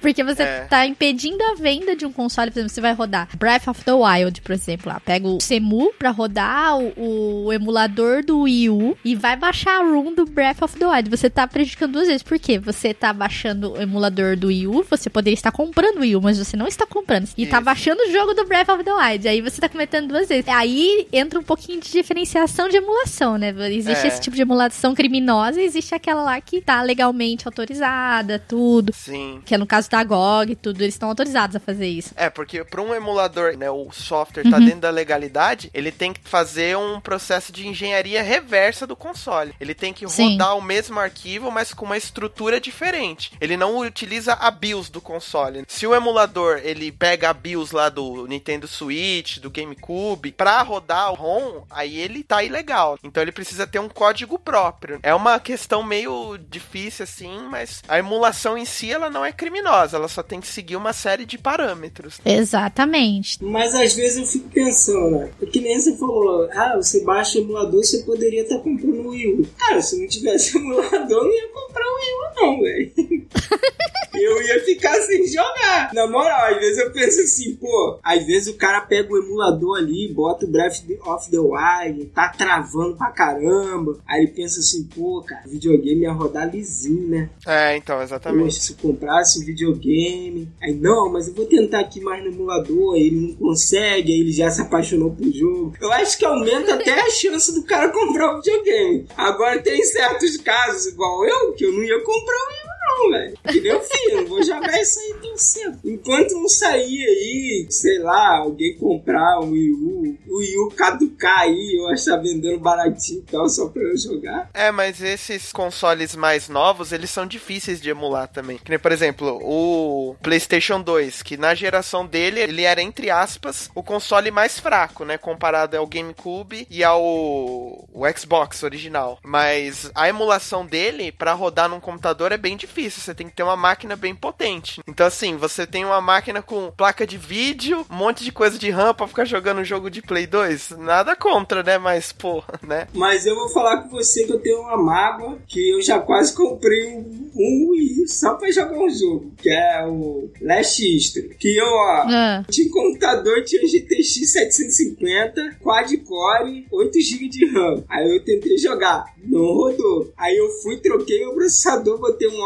octa-core e a GTX 1060. E o jogo ainda não roda, cara. Como é que pode É, então. isso? E é um jogo de Wii, que é igual ao Play 2, um pouquinho, sei lá, melhor, mas não roda. E aí, o que, que eu vou ter que fazer um dia se eu quiser jogar? Vou ter que ir lá desembolsar uma grana, comprar um Wii e jogar, entendeu? Não adianta. Eu acho que as emulações hoje que são funcionais, assim, em grande escala, eu acho que até no máximo, assim, o GameCube e o Play 2. Daí pra frente já tá muito difícil. Até tem, né? Porque sempre tem um nerdão da NASA aí que consegue fazer. Mas é muito complexo, né? O Shadow of Colossus, por exemplo, ele não roda direito no emulador até hoje. Ninguém resolve É, o então. problema lá, não roda liso, entendeu? O Valkyrie Profile 2, você tem que pegar um monte de patch clandestino aí, é que nem a gente tava falando. Você quer jogar, você vai ter dor de cabeça. Vai ter que ir lá arrumar patch, não sei o que, configurar, e ainda vai ficar travando, é a vida, entendeu? O original sempre vai ser melhor.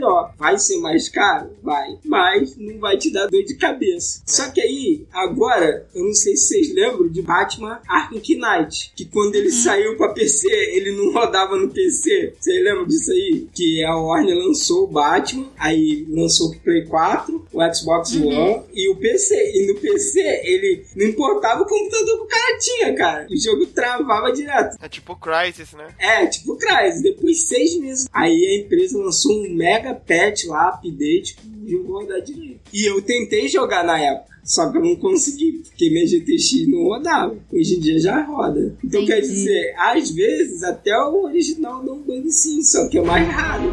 Sim.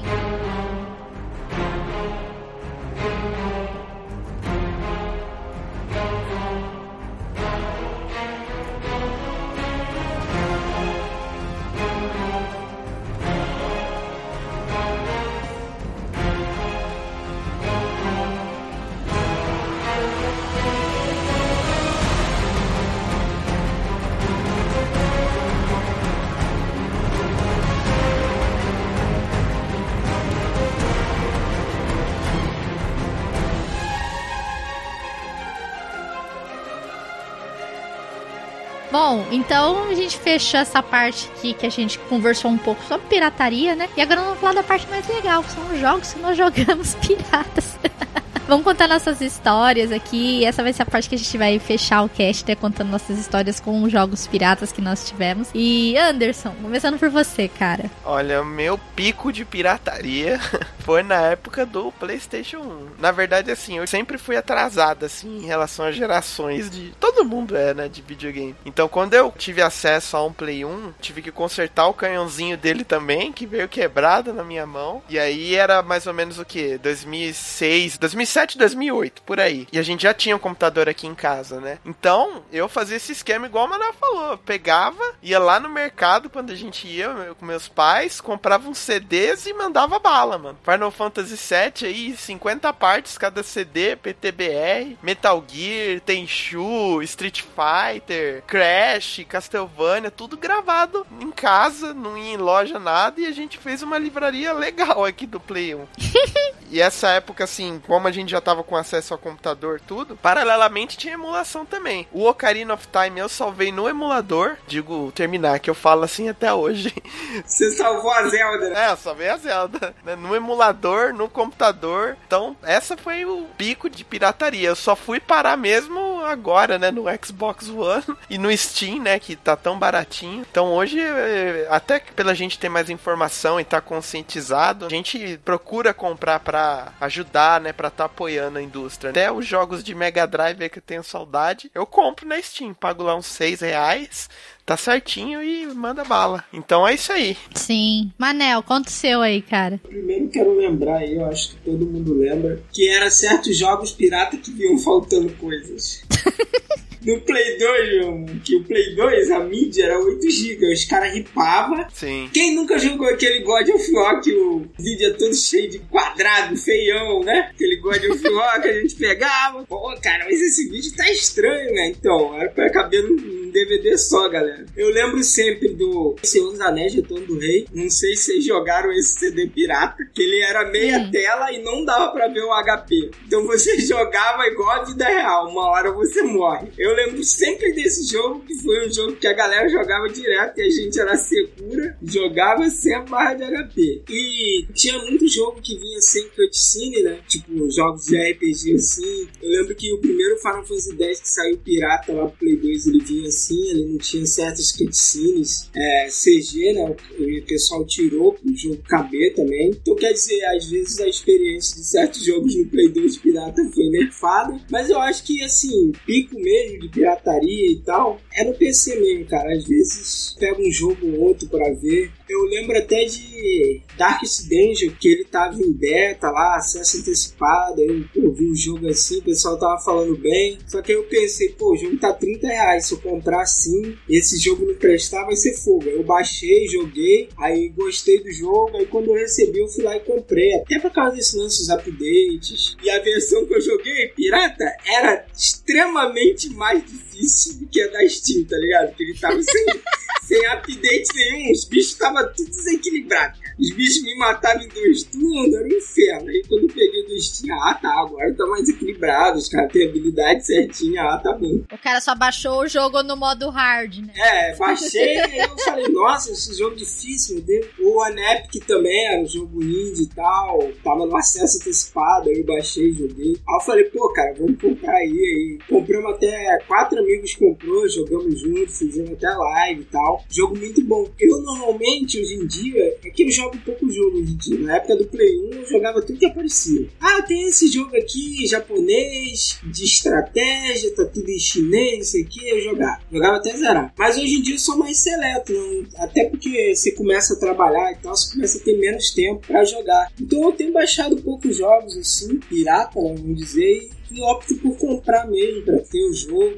Até porque às vezes a gente faz live ou, ou quer fazer um vídeo, uma parada, e aí se pega um jogo pirata aí, né? Aí meu canal vai embora, ele tem um strike, sei lá, então eu tenho evitado baixar o jogo. Também é aquilo, né, cara? O Shadow of Mordor. Shadow of Mordor é 70 GB, meu, pra baixar. Tem noção de você baixar 70 GB, cara? E tipo, você não vai baixar na velocidade máxima da sua internet, você vai depender do torrent, do mega, do negócio. O, Andromeda lá era 93 GB, cara. Eu vou baixar 93 GB só pra ver o jogo. Nem sei se eu vou gostar. Não vou não, cara. Pior é você baixar o jogo e não cara. Pode acontecer. O jogo é pirata. Quando você compra, você baixou, acabou. O Steam vai dar o jeito dele vai fazer rodar na sua máquina. Agora você Exato. baixou 93 GB, o jogo não funciona. Você fala assim, pô, o que, que eu vou fazer com isso agora, né? Cada vez menos é a necessidade de baixar assim, piratear, né? Como a gente diz, tem sido menor. A Steam tem promoções muito boas mesmo. O Absolve mesmo tava com 50% de desconto. Já vem com tudo, vem com modo online, vem com suporte, já tá com todos os updates, entendeu? Se for pegar pirata, você vai ter que procurar update, vai ter que procurar um monte de coisa, não vai poder jogar online. Então às vezes não vale nem a pena. Eu trabalho direto aí, às vezes tenho pouco tempo pra jogar e tal. Aí eu vou perder maior tempo baixando, botando update, não sei o que, pro jogo rodar, para depois eu jogar. Aí eu já tô com sono, já tenho que dormir, amanhã eu vou trabalhar de novo, entendeu? Não vale a pena. O que eu mais joguei assim foi na época do Play 1 e eu me lembro de ter jogado vários Tomb Raiders piratas, né, na casa da minha amiga. E o Sonic R mesmo no Sega Saturn era pirata e eu jogava ele.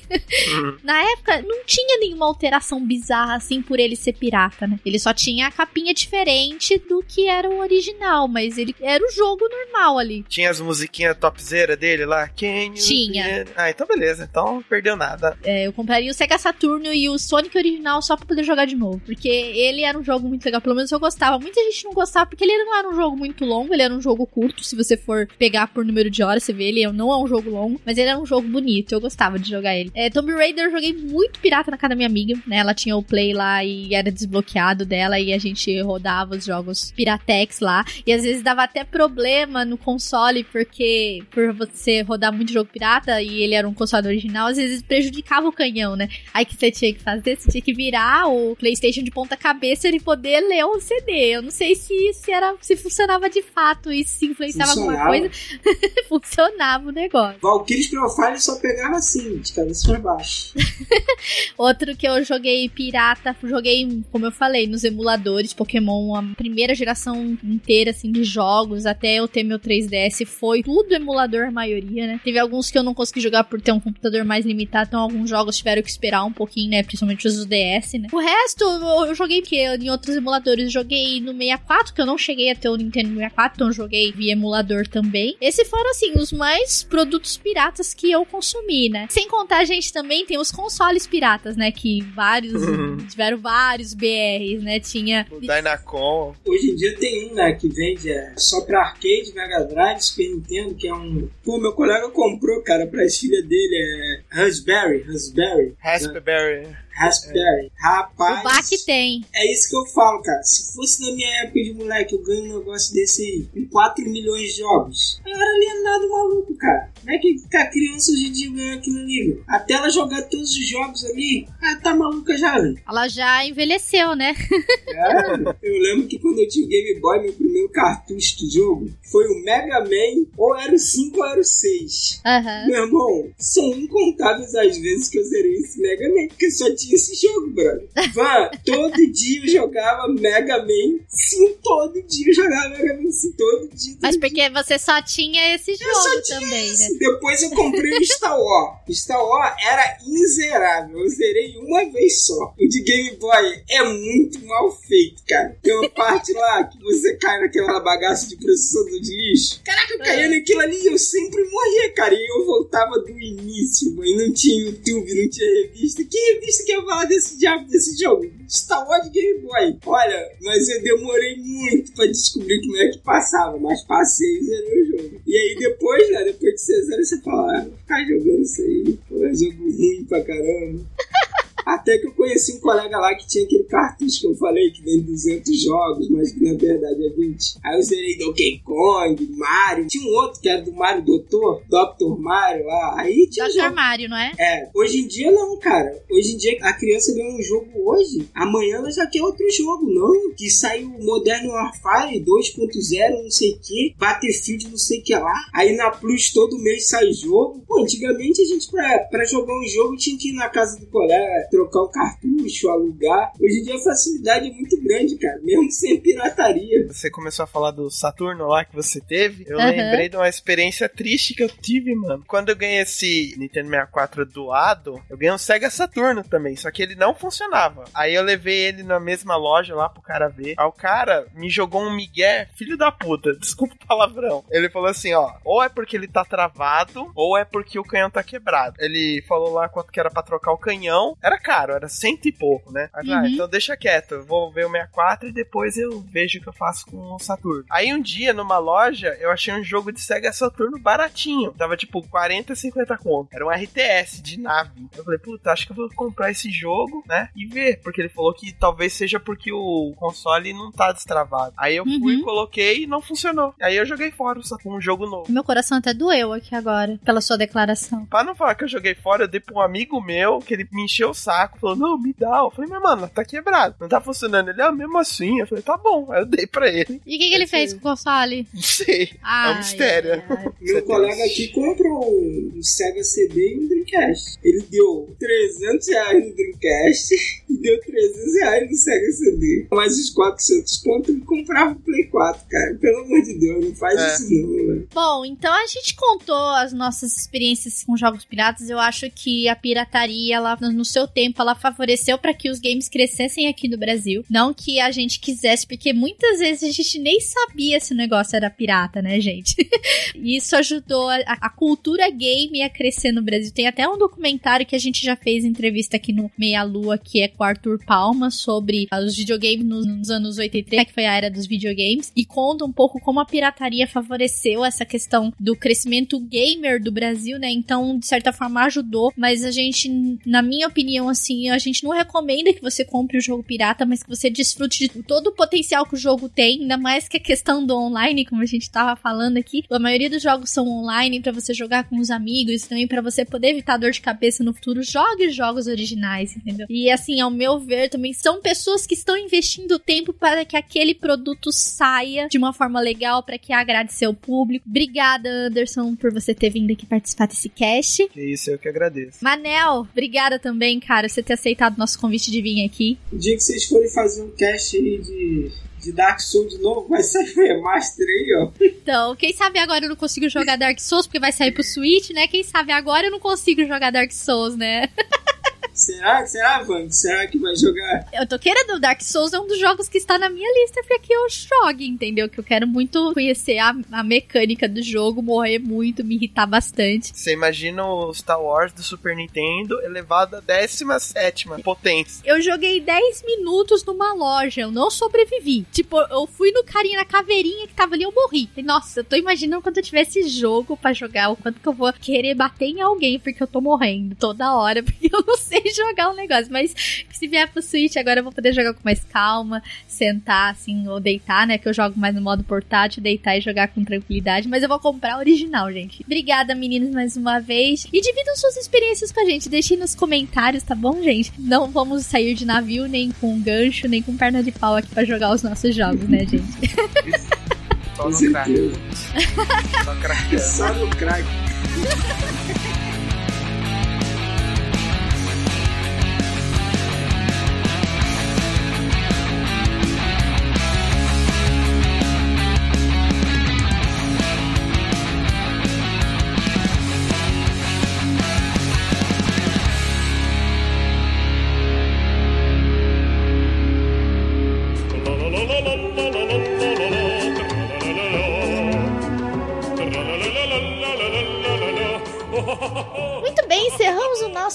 Podcast sobre pirataria aqui. Então nos desfizemos aqui da nossa perna de pau, nosso tapa-olho.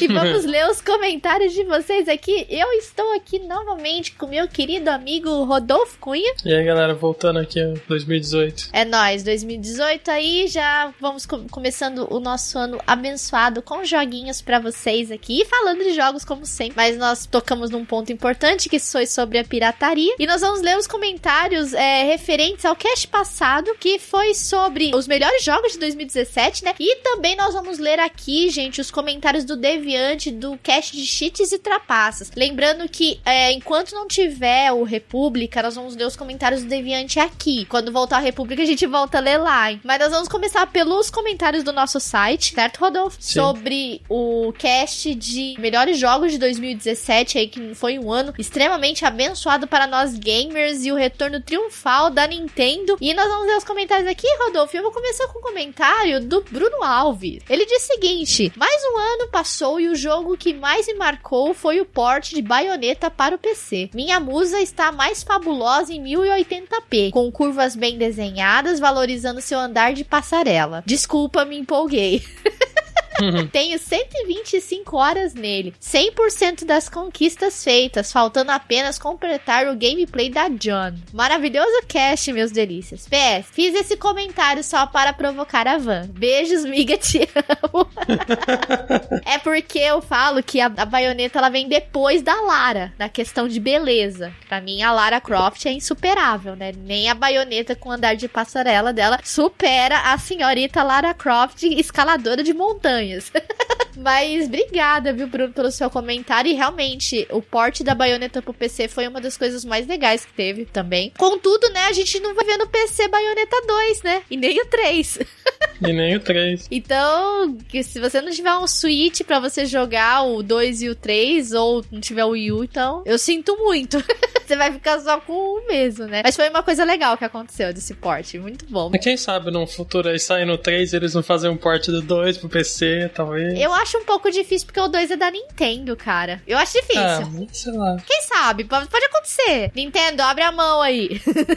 É da Platinum Games, eu acho. Talvez eles façam isso, mas depois, né? É que a, o primeiro jogo era não era da, exclusivo da Nintendo, né? Tanto é que o primeiro jogo da Bayonetta ele saiu para vários consoles. Tem três até acho que a Xbox, Sim, eu né? joguei acho que no 360, se não me engano. É, então. Aí depois a Nintendo adquiriu os direitos da Bayonetta e deu sequência com Bayonetta 2. Então por isso que eu não tenho certeza se no futuro pode sair algo relacionado a Bayonetta para PC ou outros consoles. Porque como a Nintendo comprou os direitos, eu acho bem difícil. Mas quem sabe um dia a Nintendo não abra a mãozinha aí pra liberar o joguinho pra nós, né? É, vai saber o acordo que eles fizeram também, né, de direitos. Exato. Tem, tem esperança. É, não, não vamos perder as esperanças. Obrigada, Bruno, pelo seu comentário. Próximo comentário, então, aqui do Batata com Queijo. Ele, aproveitando o tema, vou deixar um leve review dos jogos desse ano que eu joguei e gostei muito. Também citados no cast. Daí ele deixa um texto aqui sobre Resident Evil 7, Devil Within 2, dois jogos então que ele, que ele gostou muito. E ele termina dizendo: Ainda quero jogar alguns jogos mais recentes, também como Nier Automata e Persona 5, mas infelizmente tá tudo muito caro, então o jeito é ir pegando de pouquinho em pouquinho. Quanto aos jogos online, estive jogando Fortnite com alguns amigos e ando me divertindo muito. Acho que o Battle Royale é realmente uma tendência, mas eu não sei se vai durar por muito tempo. PS, estive meio sumido do comentário dos casts, mas é que nem sempre consigo ouvir a tempo de deixar minha opinião aqui. PS2, minha mídia digital deveria ser mais barata que a física, porque ocupar a mais no HD e não ter a capa já é muito sacrifício. É, faz sentido, né? É, ele. É. Porque ocupa bastante espaço, né? E aí meio que te obriga a ir atrás de outros meios pra você poder fazer armazenamento, né?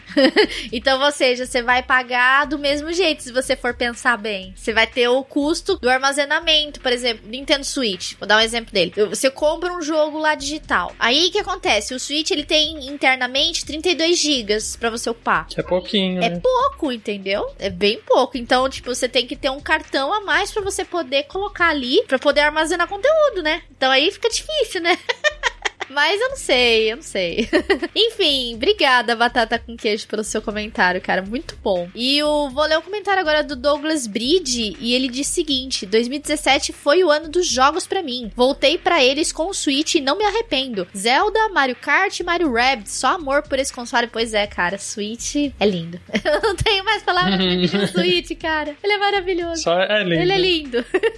Ele é maravilhoso. O retorno triunfal da Nintendo com um console foda. Obrigada, viu, Douglas, pelo seu comentário. E para terminar os comentários aqui do site, antes de lermos do Deviante, do site do Deviante, vamos aqui para o do Tô Desistindo. O nego sabe que dinheiro não nasce em árvore, mas banana nasce. Mas dizem que banana vai ser extinta um dia, porque ela não tem semente. Nossa, perigo, hein? Perigo, cuidado. Ele continua aqui. Ótimo cast. Estava pensando no que dizer ontem e hoje. Ontem sonhei com algo parecido com o God of War novo, só que na pegada do Costelas anterior, um deus se tornando único. Faz dois dias que estou sonhando com isso. Dos jogos, 2017 eu pude jogar alguns de GameCube. Pra mim é uma grande novidade, já que o meu bichinho não aguentava o emulador. Espero que 2018 eu possa consertar isso e comprar ao menos um bom console de videogame. De resto, continuo esperando o prêmio da Mega Sena. Espero que seja esse ano que eu possa me tornar patrocinador do Meia Lua. Aê! Quem sabe, né? Porque na Mega Sena tem que patrocinar bastante. Exato, ó, manda aí, nós quer. Ele termina aqui, quase ia esquecendo. No dia que fui ouvir no banheiro, fiz merda dupla. A segunda foi deixar o celular cair no chão. Isso partiu o meu melhor fone no meio, aquela parte onde aperta pra falar. Fone do kit anti-crente. Agora vou precisar providenciar um novo.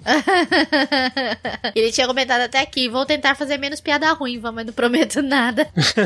mas, cara, é isso aí. É tentar ir melhorando, né? A questão de PC pra tentar rodar os joguinhos, mas o negócio é também comprar o console também. Principalmente se for Nintendo, você tem que ter. Porque nem os emuladores conseguem. O pessoal tem feito emuladores, né? Mas não tem atingido o objetivo deles, né? Até hoje o, o próprio Citra não consegue emular direito o 3DS, né? Ainda rola uns lag meio brutal, entendeu? Uhum, tem isso. Mas é, compra os consoles aí, mas você tem que se o importante é que você se divirta com o que você tem aí. Isso é o mais importante de tudo. Mas obrigada, pessoal, e que tem deixado os comentários todos os casts aqui no site do Meia Lua. E agora, Rodolfo, iremos lá pro site do Deviante e vamos voltar um cast anterior, que é o cast de cheats e trapaças. Então eu vou começar aqui, ô Rodolfo. É, tem bastante comentário, a gente agradece todo mundo aí. Eu vou começar pelo comentário do Fabrício Carim. Ele disse o seguinte: No Mortal Kombat do Sega Saturno, o código do debug mode é Crazy Cyrox. Sim, o console do Saturno tem todos esses botões e eu só me lembro do código porque forma uma frase, é verdade. Ele tem todos esses, esses botões mesmo. O código da Lara Croft é lenda urbana, sim, é lenda urbana. Mas esta lenda chegou na desenvolvedora e é referenciada no final de um dos jogos. O truque que fazia ela explodir é muito parecido com o de todas as armas, ou seja, se errar o truque, ela explode. O Game Shark e outros dispositivos do tipo trabalham com alteração da memória do aparelho. Quando você está jogando,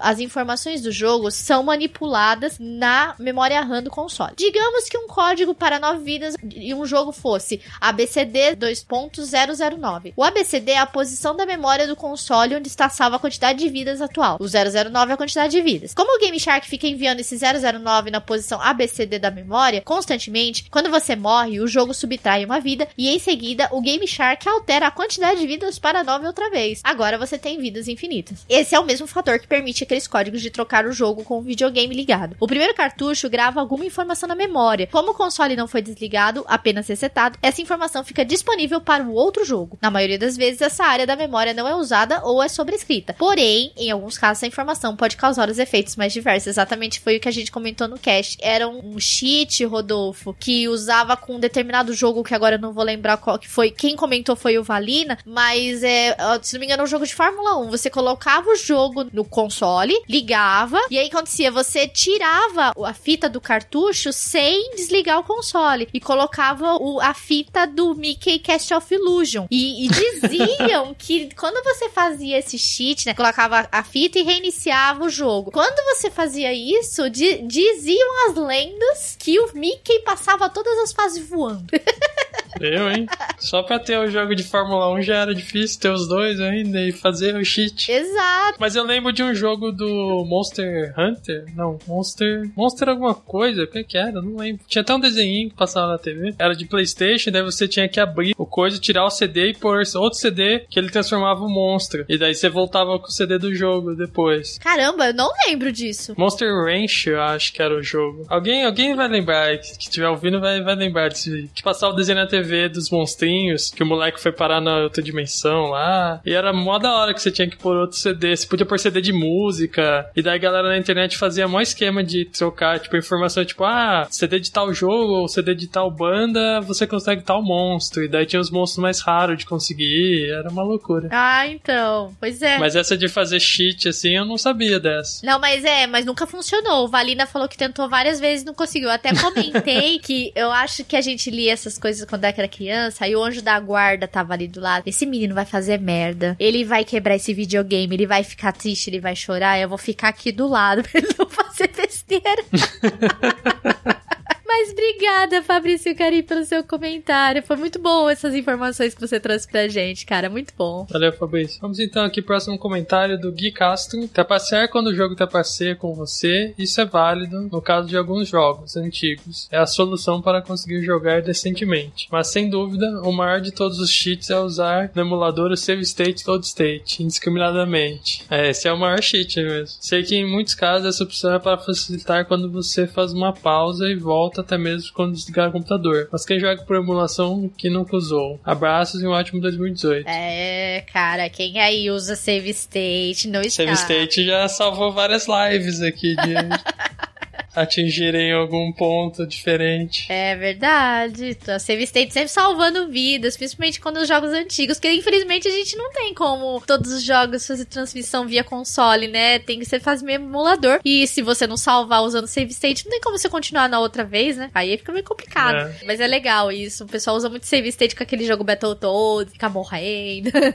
Obrigada, viu, Gui Castro, pelo seu comentário, cara. Muito bom. É, agora eu vou ler o comentário do Douglas Bride Ele disse o seguinte: Nunca fui muito adepto dos cheats, mas gostava de alguns, como de transformar o juiz em cachorro no, Interna no International Superstar Soccer Deluxe do SNES, que era com o Konami Code clássico. É verdade, você usa o código Konami pra poder deixar o, transformar o juiz em cachorro no, no campo, né?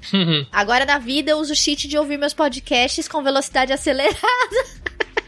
Ah, isso é bom, cara. Eu já assisti a aula de. aula de da internet, assim, né? Sim. Gravada com velocidade acelerada pra dar um up aí. Eu não consigo, cara, fazer isso. Na Não? boa, não. Ah, você acelera pouco, tipo, só meio por cento, assim, sei lá. Eu não consigo, cara. Eu... Não é meio por cento. Mas no programa de assistir lá, tipo, eu eu acelerava uma vez só, duas já ficava muito rápido daí. Ah, eu não consigo. Pra mim é muito difícil absorver. Você ganhava, tipo, 20 minutos de uma aula de uma hora. É, o bom é que acelera um pouco, mas é que eu, sei lá, eu tenho dificuldade de a- a- absorver informação com o cara falando, tipo, mesmo que seja mais rápido. Então, Eu tô muito acostumada a escutar aquela cadência de voz, sabe? Aí, tipo, se acelera eu já perco. Sei lá, minha mente não absorve, não sei. Eu acho que eu tenho dificuldade. Talvez eu tenha que testar um pouco isso. Vamos ver se funciona. mas obrigada, viu, Douglas Bride, pelo seu comentário, cara. Muito bom. E vamos então para o último comentário da Nanaka. Nanaka! Oi, Nanaka! Ela diz aqui: Nunca fui muito fã de usar cheat, na maioria das vezes perde o desafio. Jogava muito minha irmã porque a gente jogava The Sims no mesmo jogo e ela usava código pra ter dinheiro infinito e só construía umas mansões gigantes. e eu ficava: Qual a graça disso? Tem que conseguir por merecer. Mas entendo agora, tipo, que ela queria fazer as coisas legais e pular uma parte chata, né? Fazer o quê? O único cheat que eu usei mesmo foi ressuscitar meu cão companheiro diversas vezes quando ele morria no Skyrim. Ninguém merece ter de reenfrentar uma luta difícil porque seu cãozinho não foi esperto e quis te defender. No Don't Starve, quando morria, eu usava o rollback de uns dias para me preparar melhor. Não sei se isso é cheat porque tá lá faz parte do jogo, mas dá um sentimento de trapaça. Nos últimos anos também a maioria dos jogos eu acabo consultando uma wiki ou guia para saber o caminho default, apesar, porque apesar de mundo livre ser legal explorar, não tenho tempo para ficar andando por aí a esmo até encontrar o que tenho que fazer. Tem muita coisa para jogar. Alguns jogos já têm um caminho melhor definido e as sidequests começam perto das mains, então você acaba explorando por tabela. Aí eu não uso guia, tipo Witcher, mas também certamente perco algumas coisas que estão só na exploração. Às vezes tem alguns itens que eu não enxergo no jogo. Eu tenho dificuldade, às vezes, na hora da exploração, às vezes eu até pulo, porque eu não enxerguei. Ah, eu é sou- comum, é né? normal, entendeu? E aí, tipo, nossa, tinha item lá e eu tenho que voltar, né?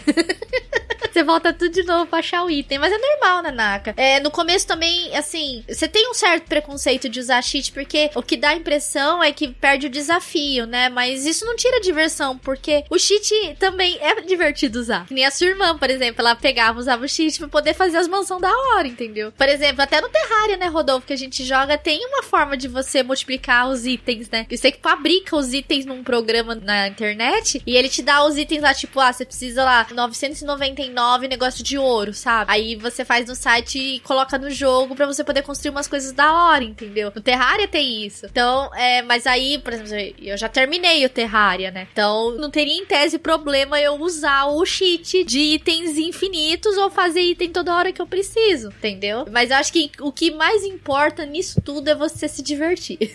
nisso. Você tem que se divertir fazendo isso. Isso que é o mais importante, assim, na minha opinião, né? Eu lembro que quando eu era pequeno eu usava muito cheat em jogo de tiro, porque, tipo, era muito ruim, os jogos eram difíceis, né? Aham. Tipo Doom, Duke Nukem, esses Hexen, daí eu sempre usava cheat nesses jogos pra ir matando os monstros. Daí era divertido por um, um bom tempo ainda, assim. Ficava explorando os mapas, mas daí sem, sem ter o medo de morrer nem nada. Não sabia jogar direito também, né? Era criança, não sabia nem ler inglês. Eu acho que tem cheat até no Zelda, né? O Zelda Breath of the Wild, eu acho que tem cheat também, né? Que eu vi um cara fazendo. Não sei se é bem um cheat, né? Que é pegar um galo lá de cacarico, jogar na cara do inimigo, esperar ele bater no galo. E eu acho que quando bate três vezes, vem aquela revoada que dá referência ao Ocarina, né? Sim. E aí o, o inimigo morre.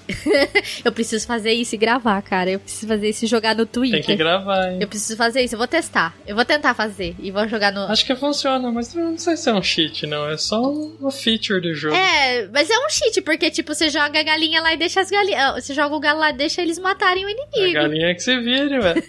A galinha que se vire, que dó, coitada. Ela é imortal, pô. é verdade. Esse galo é imortal, cara. Muita referência ao Ocarina of Time. Mas obrigada, Nanaka, pelo seu comentário. Obrigada por você ter passado aqui no Meia Lua. Muito obrigada a todos que deixaram seus comentários aqui nesse cast delícia. Não se esqueçam de nos seguir nas nossas redes sociais, que estão todas na descrição desse cast. Nosso Twitter, nosso Facebook, nosso Instagram. Não se esqueça também de se inscrever no nosso canal de vídeos, nosso canal de lives também, que estão com os links na descrição e conteúdos produzidos toda semana nesses respectivos canais. Muito obrigada a todos que seguem essa onda verde maravilhosa chamada Meia Lua. Não se esqueçam de compartilhar esse cast com os amigos de vocês. Um grande beijo e nos vemos no próximo cast. Valeu, galera. Falou.